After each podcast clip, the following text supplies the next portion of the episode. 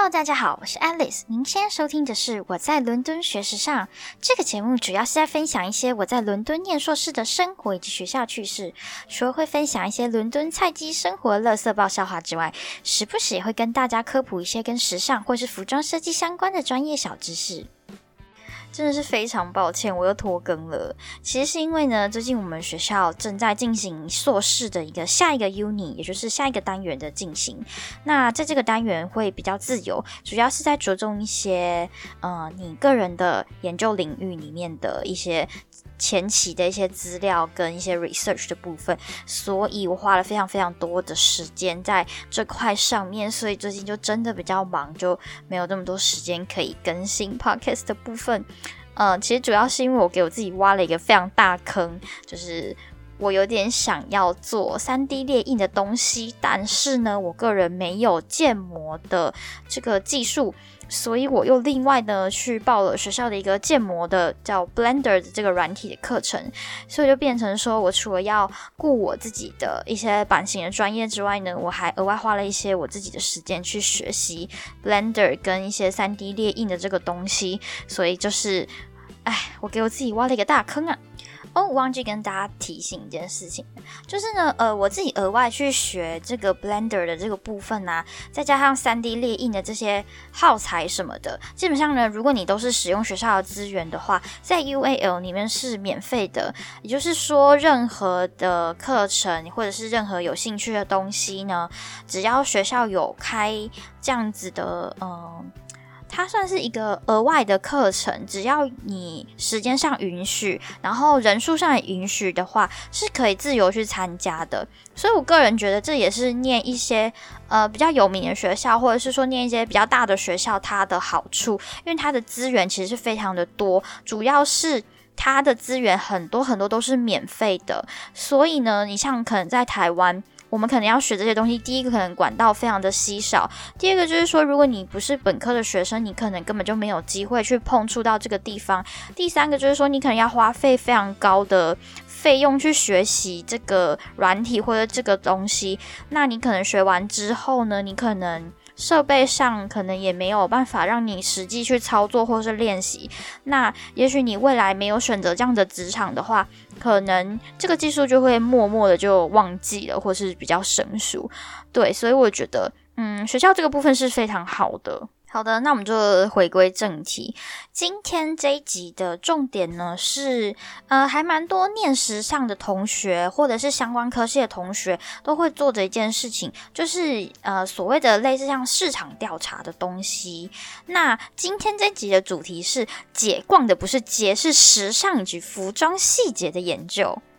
那我们再跟大家介绍一次，也就是我的学校呢，就是 London College of Fashion，简称 LCF。我们的学校呢是坐落在伦敦最繁华的知名景点，就是牛津街跟摄政街的交叉上，就是地铁站的 Oxford Circus 牛津圆环的这个边上。那这个牛津圆环呢，它其实是好像是算是一个还蛮知名的观光景点，因为这个牛津圆环呢，它是摄政街跟牛津街的一个交叉口。那这边呢，就是整个伦敦市区的一个算是蛮繁华的一个地带，尤其呃，它还蛮知名的，就是圣诞节的时候会有那个灯光，就是会有一晚上会有那种什么天使啊，或者什么一些装饰的灯，就是在这条街上。那这条街特别的地方呢，就是说世界上各个呃比较大的品牌呀，还有一些时尚的精品店呢，都可以在同一条街上看到。也就是说，你牛津街一路逛到底，你就是从牛津圆环开始往下走，走到无论是往左边走还是往右边走都可以，都很有名。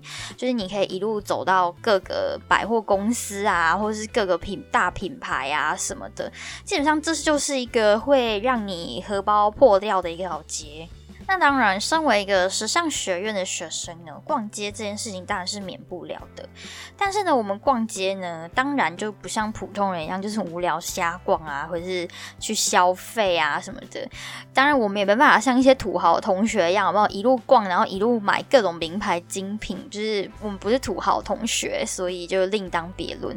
那尤其呢，我的专业呢是非常需要到街上去逛精品，然后还有一些品牌。商店的，呃，那我再跟大家介绍一次，就是我的专业呢是 Pattern and Garment Technology。那这个专业呢是主要 focus 在服装的版型啊，然后还有制作细节啊，还有一些研究服装的一些技术上面的一个专业。所以呢，逛品牌对我们来讲呢，就算是一个平常的研究作业的一个范围之一。那因为我们在这个分析的报告中啊，很大一部分是我们必须要去做版型跟细节的分析。那所以我们就必须要常常去逛街，然后拍下我们觉得有兴趣的版型啊，或者是一些特殊的一些服装细节，然后可以回家开始写研究报告什么的。所以我们的逛街其实是有一点压力的。那今天就是想要跟大家分享一下，大概我们这个专业里面逛街的一些重点啊，还有一些细节什么的，可以跟大家分享一下。然后，嗯，我觉得这也是一个蛮不错的地方，就是大家如果在逛一些品牌店的话，就可以知道大概可以看哪一些小细节。首先呢，我们每一次出门逛街，就是开启我们的研究之旅之前呢，我们都会先确认一下我们这次主要要研究的服装种类，因为大家的种类就是比较会比较不太一样，你知道，就是硕士班就是会比较自由一点，所以呢，有人可能是研究运动服啊，可能机能服啊，或者是一些精品女装啊，或者是男装啊，或者是工装啊，或者是有人研究古着的也不一定，所以呢，我们每一次要要去逛街之前呢，我们都会确认一下，说，哎，我们这次的小伙伴呢，是不是都是属于同一个类型的？这样子我们会觉得比较好规划，然后大家也会，呃，有时候可能帮大帮帮对方分看，说，哎，可能这个还不错，然后就互相分享这样子。所以，我们就是会先规划一下服装的种类，然后再去看一下我们在牛津街上可能有哪几家店面是符合我们这次的需求的。所以，我们就会先确认好，说，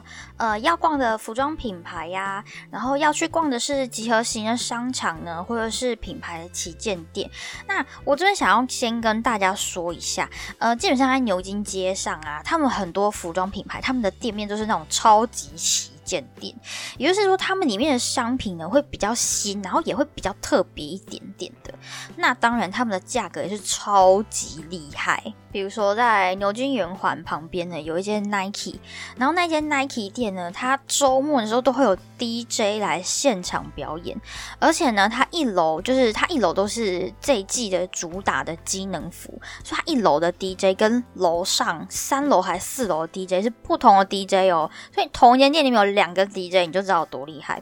然后那一间呢，它都专门只卖 Nike 最新研发的机能服，然后它在楼上的地方呢，还有。提供那种刻制 T 恤的那种印制的一个小空间。那当然呢，这间店价格是非常厉害的。它的衣服呢，翻过来都是三五百磅的超级天价，简直是走精品店路线了。真的不跟你开玩笑，三五百磅一件 Nike。所以，假如我们今天是要研究运动机能服的话，我们就会选择去逛这间店。然后，我目前我也在伦敦做这个。呃，research 之旅最开心的地方就是在伦敦呢，我可以尽情的拍照，不会有人来打扰我。我觉得这个事情根本在台湾就是不可能发生的，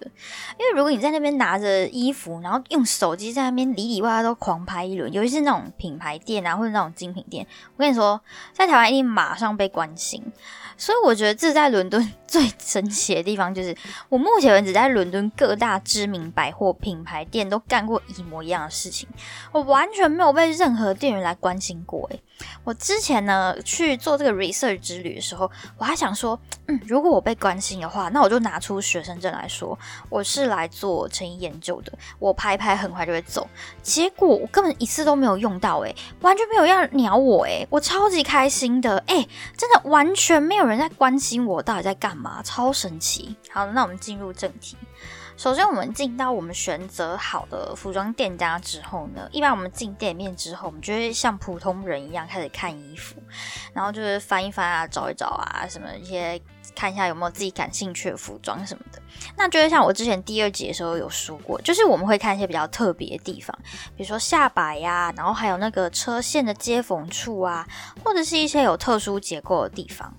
那我所谓的特殊结构的地方啊，嗯，比如说像是一些衣服的帽子啊，它是可以收起来或拆卸的，呃，这种就是算是比较特别的地方。那这个衣服的话，我们就会特别看它的版型，还要看它整个服装的做工细节等等的。那因为我个人是比较喜欢看机能服或者工装啦，因为其实他们有非常非常多的小细节，而且啊。一开始你看的时候，你就会觉得很很不能理解，说，哎，为什么这边会出现这个？其实你就会有一点感到很困惑。但其实你仔细的研究，就会发现说，这些小细节还有那些做工啊，其实在他们背后都是有它存在的原因的。它不是平白无故，或者只是为了装饰性而出现在那。因为我们做版型跟细节研究的时候，免不了就是一定会要自己做一个小小的 sample。那在这个做的过程里面呢，你其实就会慢慢的发现说，哦，它其实这个细节。是有它的原因在，然后你就会这样子去做你的分析报告啊什么的。比如说像是一些呃工装啊，比如说像我上一次有研究一个叫登陆普，就是登陆它的工装，那它的裤子很神奇哦，它那条裤子上面有大概五六个口袋，然后那五六个口袋每个都长不一样，而且它有一些口袋的角度啊，跟一些口袋的那个底的地方啊，它都有做特别的加强，然后你就会发现，哎，其实它这个这么多口袋其实都很。符合一些工人，他们需要在嗯，可能工作的时候，可能这些口袋是他们要放工具的的地方，所以有一些它是设计让你比较好用一个方便的角度把工具抽出来的口袋，然后有一些呢是可能你放一些钳子啊，或者是一些可能螺丝起子什么有的比较尖锐的东西。的那种地方，它就会在口袋的部分啊，这个那个底的部分有加强，然后它那个加强的地方，它还用一种特殊的布料去做加强的做工，所以就是说，如果你是一个工人，然后你可能长期会放那个。比如说螺丝起子或是一些比较尖锐的工具在那个口袋里面，你这个口袋就比较不会破掉，你的东西也比较不会掉出来。所以你看，它就是一个很安全的设计，然后也是一个很聪明的设计。所以那条裤子上为什么会有这么多的口袋，就是因为它要符合。各种工人，可能比如说水电工啊、木工啊，或者是什么路上的那种呃维修工人，什么马路的维修工人等等的，很多的不同的工人都可以适合这条裤子，所以就整个就觉得，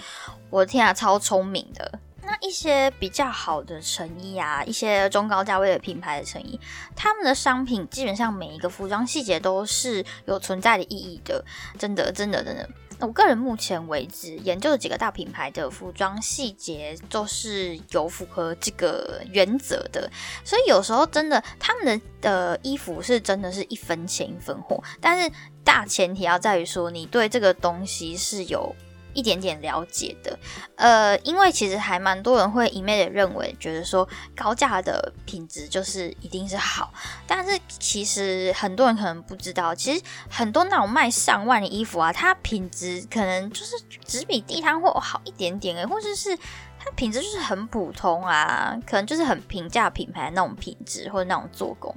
所以我觉得很多人都是会被价钱牵着鼻子走。那这个其实就很容易会成为冤大头啦，因为你买回家就就会发现说啊，这衣服就很不耐洗呀，或者是很不耐穿呐，就就是很没有买它的意义，你知道吗？它可能穿一下就呃呃报销，或者哎穿一下哎怎么这样嗯缩水，或者哎怎么会掉色什么的，不然就是哎穿一下怎么脱线的，就也很尴尬，对不对？那。其实这个也是不好说啦，因为毕竟很多人都是盲目的消费，其实他根本也搞不清楚他到底买了什么东西回家，对不对？那我还是想要跟大家说一下，就是我们在伦敦这边逛街的整个环境跟整个大前提，就是说，呃，毕竟伦敦算是一个世界蛮大的一个时尚城市，所以当然它有它的时尚优势在。这边的店家除了品牌旗舰店之外呢，它这边中高价位的市场跟品相的定位状况跟台湾是非常不同的，所以我个人是觉得说，在这边的蛮多店家。里面的商品其实都很有研究的价值。那我们进到商店之后呢，我们就会开始去找自己符合研究方向的衣服来看。那这个最简单、最粗暴的方式呢，就是你找到你喜欢的衣服，然后把它翻过来，直接看它里面的一些车线跟做工的部分。其实这是一个最简单粗暴的研究方法啦。所以我们就是会，就是。把那衣服拿来翻来翻去啊，然后拿手机狂拍。第一个，我们主要会看的地方是下摆跟斜边的这两个地方是非常重要，一定要看的。因为呢，这个地方呢，算是衣服的本身的主要结构结合的地方。那再来就是说，这两个地方呢，其实。呃，它的做工啊，跟它的结构是非常主，很算是一个比较主要的一个重点，因为这两个地方是非常容易会破掉跟磨损的地方。然后再来一个特别的地方，就是这两个地方呢，每一个品牌他们处理的方式都不太一样，所以你也可以从这两个地方去看到说，哎，这个品牌它一贯的处理的做工的作风是怎么样。比如说，有的牌子呢，它就是会用那种。呃，发饰包边的部分去处理，就是你旁边会有包一个滚条，就是如果你看到一些比较高级的洋装啊，或者一些比较高级的女装，它的里面，比如说一些羊毛的，啊，或者是蕾丝的，啊，不一定，但是我觉得也不一定，就是一些比较高级的女装，通常它的斜边或它的下摆，它那个边边地方都会用一个类似像缎带的东西把它包起来。那诶，这个就是算是比较一个。比较精致的一个做法啦，那这个可能就是他们品牌在这个做工上面他们的一贯的要求，也是算他们家的特色。这个我必须要说，我之前在台湾买百货公司的呃，就是比较贵的洋装的时候，我有发现这个问题。我曾经有翻过来看到那个只有考克的，然后他给我卖超过六千块，我就觉得。你在耍我吗？我就觉得很生气，看到那个做工跟看到那个价格，我就很火大。你们要知道，就是洋装如果它的质量是比较好的，它那个边它一定要收的非常的漂亮才行。它如果就只有用一条考克线考过去，那它就给我卖个两三千就很紧绷了。他如果没有用这种比较精致的做工，然后给我卖个五六千块，我告诉你，谁买谁王八蛋。还有一个就是拉链的地方，其实很多比较精致的女装，它的拉链要么就是用隐形拉链，然后把它包起来的，就是用内里把它包起来藏起来的，所以你不会被那个拉链池的边边摩擦到，因为这是也是一个很容易会造成不舒服的一个地方。再来呢，就是它要么就是用滚条把那个拉链池包起来，总而言之，它就是不可以卖个。五六千、七八千，甚至上万块，然后拉链就贴上去结束哦。我跟你讲，我每天去逛百货公司，我只要看到这种，我整个血压都要升高了。我就觉得，你他妈把我当盘子吗？是不是王八蛋？好，所以这件事情就告诉我们要学会看做工的重要性。我们就是要避免成为王八蛋，好不好？那接下来呢，我们看的下一个特别做工，我们会看领子，因为领子呢，其实也是一个比较容易跟脖子摩擦的地方。那你要知道，就是脖子的地方，它的皮肤是非常敏感、非常细的，所以呢，这个地方的做工的细致度是非常重要的。也就是说，我们会看它有没有加滚条，又是滚条。或者是说呢，我们会看它在这个地方有没有用特别的包包法把它处理起来，而不是就是车线或是考克线或者是线直接上，就是这种是不允许的。接下来我们会看一些车线的细节。其实只要你仔细的看的话，你就会发现比较好的衣服，它的车线啊，尤其是像是边边那个地方，它的线会是紧紧的，而不是哎有一种。那种松松的，快要脱线脱线那种感觉，那这种就是不用想啊，这品质不会好。你就是每洗个几次，哎，它可能就会脱线，或是它那边可能就默默就松掉，那这个就没办法嘛，一分钱一分货。所以呢，稍微比较好一点的衣服，它那个车线的地方呢，它会稍微比较紧一点。那甚至有的女装，或是有一些比较精品的服装呢，它那个车线，或者是有一些。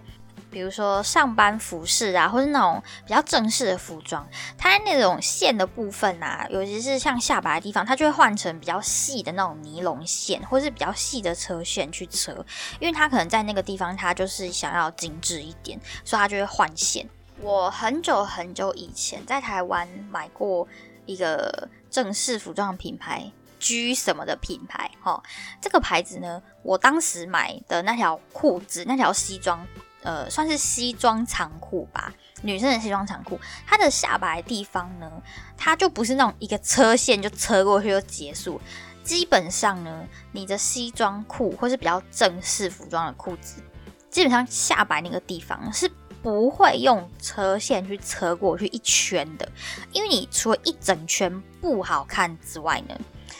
最重要的点就是它那个车的那一圈，有时候有的衣服它是可以调整，稍微调整一下裤长的，那你这个地方就没办法调整，所以就。大部分比较不错的牌子呢，它是不会用这样子的车法去车的，除了有时候还是会有考虑到面料问题啊，有些面料就就无法这样车啊，就很丑啊，比如说那种那种毛料，你车一圈它那边就有点凹下去，感觉丑丑的，这只是很小的地方，其实也不会有人看见，但是你知道，我看到就是觉得我快癌症要发作要末期了，对，好，总之呢，我当时买那条裤子呢，它底下它就是有用。呃，一个特殊的缝法去处理那条裤子的下摆，然后我当时就觉得天哪，这个牌子的这个裤子的底摆居然是这种做法做的，我就觉得惊为天人。我那条裤子我真的超爱的，我就觉得嗯，买这条裤子真的很值。那当然就是那条裤子它其实它真的啦，它品质也是非常好。其实我也是穿很久，所以嗯，服装细节还是很重要哦，大家。总之讲了这么多，就是要告诉大家。我们要除了了解时尚之外，我们还要做一个对时尚有细节的、有品味的人，好不好？我们要有一点 sense 的好吗？不要就是啊，没事去买那个很贵衣服，那个好，那个贵就是一定就是等于好土，太土了，不行。我们要有点 sense，OK？好，那我们的逛街自己继续。那当然，我们不是随便拍拍就完事啦，因为你回家还要很认真做分析啊，然后你还要去做版型研究，然后你还要按照你拍那些照片去。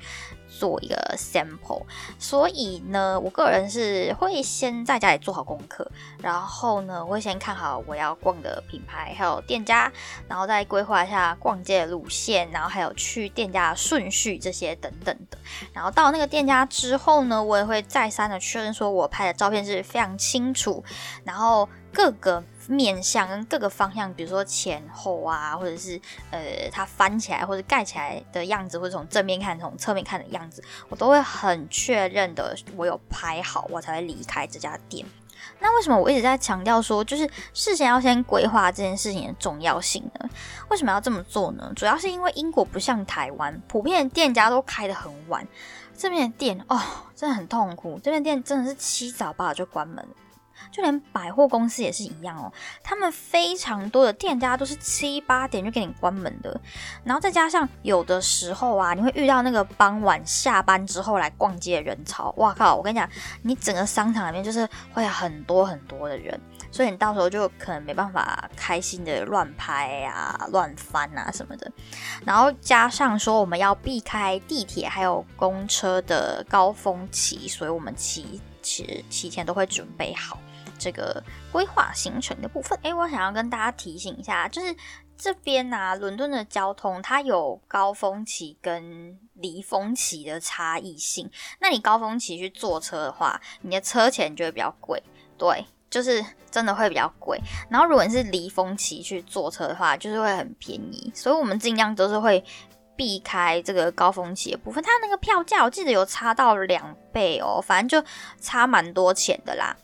呃，总之我们因为我们是用学生票去坐车，所以那个价差会蛮大的，所以我们就是尽量会安排一个比较恰当的时间。假如我们四点半呢没有及时去坐车的话，那我们就 会继续逛街，逛到七点，然后离峰了再去坐车，因为你知道那个差的那个钱，有时候一来一往其实。其实还差蛮多，再加上说，呃，你知道高峰期的时候，伦敦上班的人非常多，然后伦敦的地铁又很旧，所以就很挤，所以我们就想说，嗯，好吧，那如果赶不上四点半，那我们就继续逛逛街吧，剩下的时间就是就是开心去逛街，然后想啊，好啦，那七点就去坐车，无所谓。所以啊，我其实每一次去牛津街、摄政街啊，然后还有。Liberty 啊，Selfridge 啊，John Lewis 这些百货的时候，我真的是每一次去都是为了学校的事情去的，真的好痛苦哦。这 Harrods 没有去啦，因为你知道 Harrods 它那个地理位置不是在这条垂直线上，Harrods 在比较靠近，就是比较靠近那个白金汉宫那个地方，它就是太远了，所以不是每次都很想要去那个地方，就是当观光去一两次就可以了。但是平常主要还是在这条线上，就是 Liberty 啊、John Lewis 啊、Selfridge 这几间店。对，我想跟大家讲一件很荒谬的事情，就是我是会去百货公司买布人。是不是大家就觉得说哈，去百货公司买布，因为钱太多，是是。我跟你说，很多人第一次听到我讲这个时候，都会觉得很荒谬，就会想说，什么？这到底是什么有钱暴发户？你居然去伦敦百货公司里面买布做作业？你未免太夸张了吧？而且那百货公司的布不是很贵吗？怎么会想要去那里买布啊？错。而且是大错特错！我告诉你，去百货公司买布才是明智选择。你们知道我最常啊去买布的百货公司就是 John Lewis，因为就在我们学校隔壁。除此之外呢，你要知道，学服装的人就是花非常非常多钱在买布这件事情上面。买布就是整个念服装过程中花最多钱的的一个点，你知道？然后为什么我要去 John Lewis 买布呢？我想先跟大家说一下，就是伦敦这个地方呢，虽然有非常非常多布店，然后他们的质量其实也都很好哦，什么百分之一百的纯丝啊、纯毛啊、纯棉，而且我跟你讲，那个棉还有更五花八门，那个毛也是更五花八门的毛，那个丝也是五花八门的丝，反正呢，各种高级的布料就是应有尽有。我第一次来伦敦这边逛布店的时候，哇，我的天哪！我跟你说，我真的整个人都沦陷了，因为这里很多的布料在台湾是根本不可能会看到的，即便有，我个人是觉得那个质量还是有差，因为那个手感摸下去就知道那个差异性在哪里，那个手感真的是极好诶，我真的不跟你们开玩笑，尤其是在棉跟毛这个上面，就是英国的毛料是非常有名的，就是它做的很厉害。我跟你讲哦，摸下去。整个上天堂，手感极好，你们知道吗？但是我跟你说，台湾其实不适合这样子的布料，因为台湾太潮湿了。假如你，呃，如果你家里有比较这种比较比较高级的布料做的一些衣服的话，你应该知道，其实它非常难照顾，因为台湾太潮湿。其实纯棉跟纯毛或者是纯丝，在台湾你那衣服如果没穿放衣柜，其实它很容易发霉，然后再加上就是照顾不好，所以基本上在台湾这边。呃，这种布料其实很难找啦。除了不是我们不是说台湾不好，只是台湾的环境不适合这样子的布料。好，总之呢，哦，我跟你说，我每天去逛布店，真的是，我都摸那个布，我就觉得天呐，这布怎么这么舒服？摸起来太好了吧！我跟你讲，很多人都跟我一样，布店逛着逛着就哭了，真的不知道是被布美哭，还是结账的时候大失血要哭，诶，真的是分不出眼泪了。再来就是说，其实伦敦这边没有像台湾永乐市场，或是像呃碧华街那种比较集合，就是比较集中型的那种商场啦。像永乐市场，它就是整栋都卖布的嘛，然后碧华街就是就一条街啊，就很简单。那其实，在伦敦这边是有一个蛮像碧华街的地方啦，但是真的是离我超远。就是我其实呢，我是住在东边的 Zone Two，然后。我那个类似像碧华街的地方，就是 Shepherd's Bush，就是叫做牧羊人丛林的一个地方。那它是在西边的 Zone Two。我跟你说，我光坐车，我坐过去要一个小时哦！我天，真的超级远。然后它有时候它店家，是它是一条街没错，但它店家也是你也是要一间一间去逛，然后一间要一间去比价什么的，就觉得啊很痛苦。回归正题，那为什么？我不愿意跑到 Shepherd's Bush 那里去买布，而要跑去 John Lewis 买布呢？其实是因为伦敦这边呢，他们剪布的方式都是一米一米剪。我知道在台湾是算一码一码剪，一码的话是九十公分，那这边是算米，就是你一次剪要剪一百公分。那其实我非常非常多的时候呢，我都只是要做一个小小的 sample，所以那些布料我只是。需要一小块而已，我根本就不需要用一米，你知道吗？那可能我剪了一米回家，可是可能实际上我可能只有用个什么二三十公分，我可能只是想做一个小口袋呀，或者做一个小小部分缝而已啊。那那我跟你讲，剩下的七八十公分，通通都是浪费的。所以有的时候便宜的布啊，可能是十多磅一米。那有的贵布就可能三四十，或者更贵一米。那我觉得价格不是重点，重点是我不需要这么多布啊！我堆这么多布到底在家要干嘛？但是呢，John Lewis 他有一个超级佛心的地方，就是他每次剪呢最小的单位是十公分，所以我就可以在家事先算好我要用的量，然后去剪刚刚好的布回家。尤其如果我只是要用部分缝的话。因为你知道，其实学服装不是说哦，我 always 用某一种布，比如说我用最便宜的棉布做，不行。你有时候就是你就是为了要研究，你可能就是你研究那个东西是毛料，那你就是要去买一块毛料的布来做。那我可能只是做一个迷你口袋，我买二十公分很够用了吧？我买二十公分可能就刚刚好。那我买一米干嘛呢？我我浪费那么多布要干嘛？所以你们要知道，有时候买布不是说。不是说我买最便宜就好，而是说我需要买一个我需要用到的种类，然后可能就是很多，你知道，所以我就不需要去买这么多的一米布回家，因为真的很浪费，然后又很重，然后我又用不完，然后又很贵，所以我就会喜欢去 jona 他们家剪布，就是因为我就是可能我棉哦剪十米啊，毛啊哎要用多一点剪二十，然后可能哎丝他们家也有啊，那丝可能。呃，可能又也是减个二三十，哎，这样刚刚好，OK，我一点都不浪费。而且很多人都会觉得说，John Lewis 他们家的布很贵，其实根本就没有，他们家的布很便宜的，才几磅。因为他们家有时候百货公司都会就是会降价，或者是会有特价这种事情，可能布店比较没有，但百货公司它就是每一季都一定会特价。总之呢。他们家的布呢，有时候便宜就十磅不到，就是才几磅而已。然后最贵的也就二三十磅一米。所以假如说我们以十磅一米的布料来算，我减十公分，哎，也才一磅，哎，对不对？根本就很划算，然后又不浪费。再加上，因为他们是百货，所以他们家的布料的质量其实是有的。所以说这个价格其实是我个人是觉得非常划算啦。因为有时候同样质量的一些布啊，你在伦敦别的布店买，可能都是两三倍的价格，所以其实蛮不划算的啦。甚至有的人就会觉得说啊，不需要去百货公司买，因为百货公司一定很贵。但其实你去比价之后会发现。其实百货公司很佛心了，真的。那有的布店真的是太贵了，就是在说你大剪刀。大剪刀是一间呃，在小红书上面还有很多那种什么伦敦布店指南上面的那种呃知名的呃一间网红店吧，就是还蛮多人会去那里剪布。但是我跟你说。拜托不要去，他那一间就是一个大黑店，里面的价格都超级夸张的贵。好的，所以 John Lewis 呢，算是我在伦敦一个呃很爱去的一个剪布的地方，因为因为其实你这样子算一下的话，假如我是要做 sample 的话，其实其实十磅或十多磅那边就差不多啦，我就可以收集好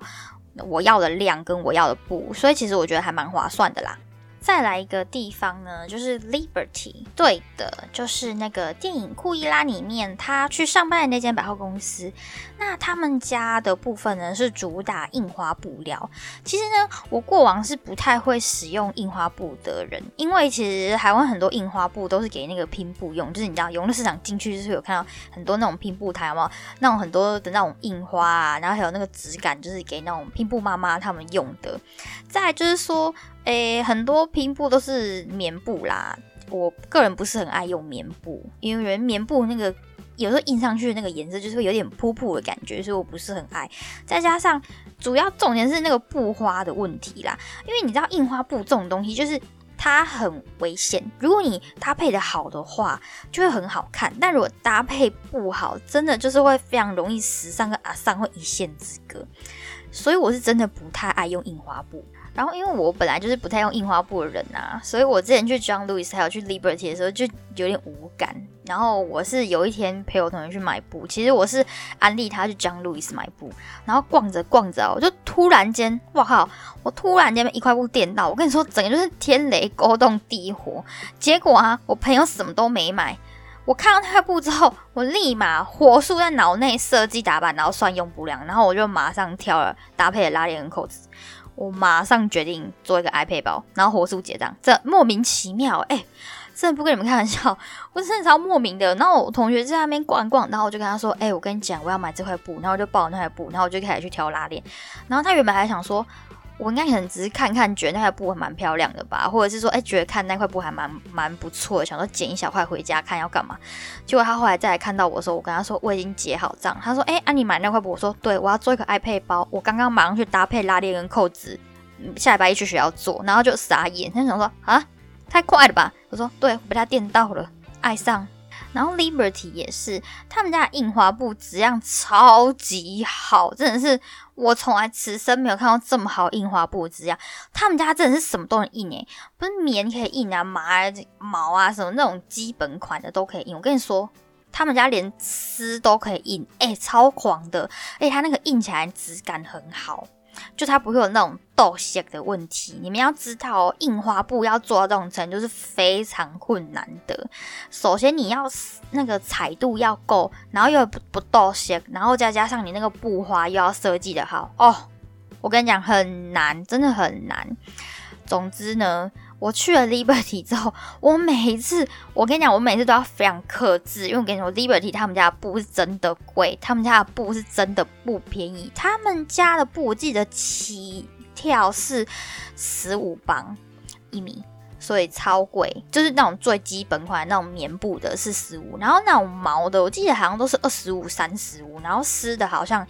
是在二十五起跳，然后到五六十一米都有。但他们家真的是很厉害，我觉得他们家印这个印花技术非常的好。就是彩度跟手感都有保持，因为你们要知道，有些印花布它印下去之后，它手感会比较差，因为那个印的那个染料的那个关系，它手感有时候会下降。但是没有，跟你说他们家那个真的是太厉害了。然后再就是说，他们家至少。可以减半米就好，所以 Liberty 它也是呃一个可以省布的一个方法，但是他们家的布就是比较贵。那 Liberty 它的布呢，是它每一季都会有新的布花，因为 Liberty 他们的布花是自己设计的，所以它每一季度都会有不同的主题、不同的风格，然后不同的种类。总而言之，我每一次去 Liberty 我都很痛苦，因为它有时候它那个布花真的太漂亮了，而且啊。你就是莫名其妙走一走，然后你就会突然间被一个布花电到，然后你就倒车回去，然后就看一下，然后哦，一摸不得了，超想买。但是我现在实在是，我实在我不知道我要做什么嘞。我上次做那个 iPad 包之后，我不知道我要拿来做什么东西，所以我现在完全就是不敢买，因为我买我也不知道回家要干嘛，我怕买浪费钱。所以就是你知道，Liberty 也是一个很厉害的地方，诶，然后还有一个还蛮特别的地方，因为其实 Liberty 他们家印花布就算是，并不是说它只有在 Liberty 他们家百货公司有卖，它的印花布算是一个品牌，就是 Liberty 这个牌子。所以有一些些印花布呢，你可以在 John Lewis 找到。如果你觉得说你对他那块印花布还蛮有兴趣的，其实有时候你可以去 John Lewis 找找看，因为有时候说不定那块布在 John Lewis 有进，那你就可以在 John Lewis 用十公分的方式去剪，就不用在 Liberty 一次剪半米，因为那个价格还是有差。如果二十五块钱一米的话，那你可能在 John Lewis 剪。十公分可能就是二点五，那你就可以算你要做的小包包或者是什么小东西多少的量去算你要剪的那个长度，所以我觉得也是一个还蛮不错的选择啦，在 John Lewis 剪布。好的，那我们今天的分享呢，就是到这边结束。那么我是 Alice，我们下次再见喽。我要跟你们讲一个很傻眼的地方，我已经很努力想要把它剪掉。如果耳朵比较尖人还是会听到，就是黑人护士阿姨刚刚给我在那边狂笑。唉，我跟你说，我有时候才是很受不了她的笑声，因为我真的觉得她真的笑太大声了。而且你们要知道，就是她笑那声音很魔性。虽然有时候听到觉得嗯她笑得很欢乐，但是我真听久会觉得操。好吧，就是这样，大家忍耐一下，我很努力的把它剪掉，抱歉了。